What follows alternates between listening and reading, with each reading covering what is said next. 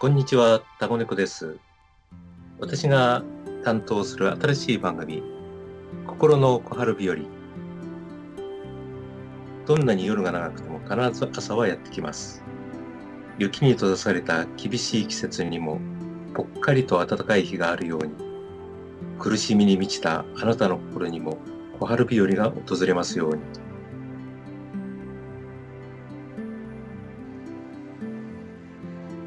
本日はエミリアさんをまたお招きいたしまして、たまにはバカになってみようという題でお話をしたいと思います。よろしくお願いします、エミリアさん。よろしくお願いいたします。えー特にですね、あの、まあ、真面目な人ほど、あの、非常に、あの、疲れたりとか、心苦しくなったりとか、そういう時にですね、どうしても、あの、自分自身で、あの、なんかあの、遊べるようなところに行っても、今一つ自分がこう、なんか先に考えてしまって、で、踏み出せないなんていうことがあるんですけれども、エミリーさん、はい。そういう経験おありですか？そうですね。あの心に何か引っかかってるものがあると、はい。まあ、心がその場にないというか、はい。そういう時はありますね。友達がバカをやってても、はい。こう何か自分は乗り切れないというとか、そういう時はありますが、はい。自分がバカになっている時には、はいやはりそういう楽しさというのは、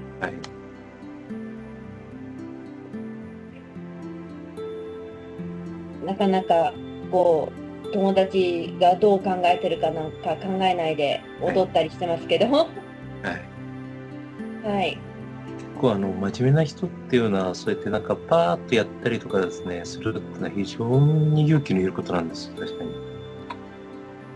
で、あの、はい。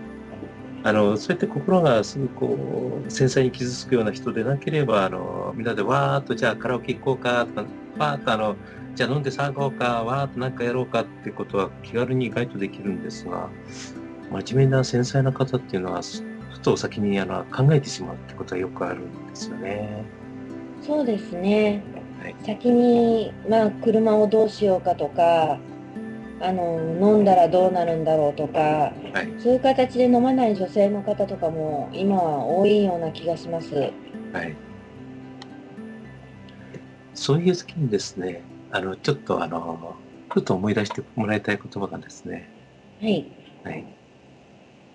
これは、あの、なんかそうやって、ああ、これを言ったらとか、これをしたら、なんて考える前に、まず何か、ちょっと自分でバカになってみようと。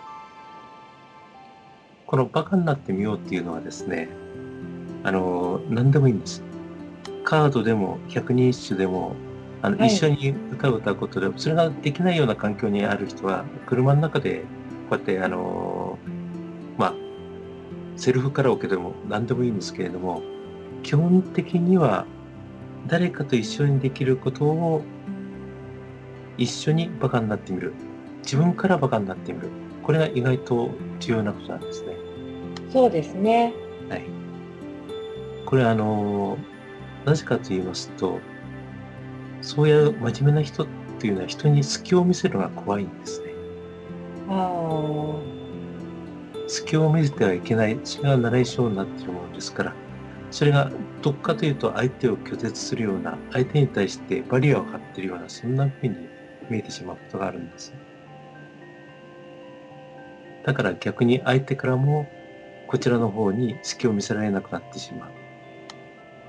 ただあ、いつまで、悪影響ですね。そうです。ただお互いにこうトゲトゲトゲトゲしてしまうこともあります。はい。はい。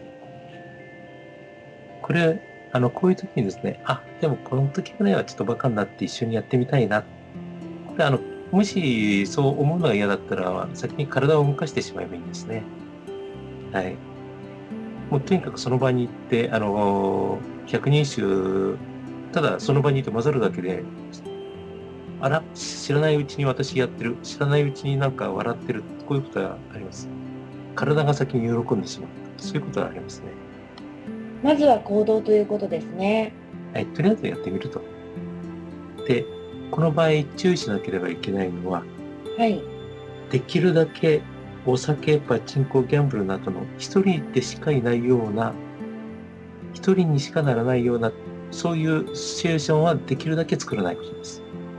わかりました。はい。苦しさがそちらに紛れ込んでしまうことになりますので、人で繊細な人は人に気が傷つきますので、人で癒されるのが一番いいんですね。そうですね。はい。人と関わるというのはなかなか難しいことですが、一歩勇気を踏み出せば、はい。向こうも心を開いてくれる。はい。向こうが心を開いてくれるのではなくて、自分が心を開いていなかったんだと気づかされることがありますよね。その通りです。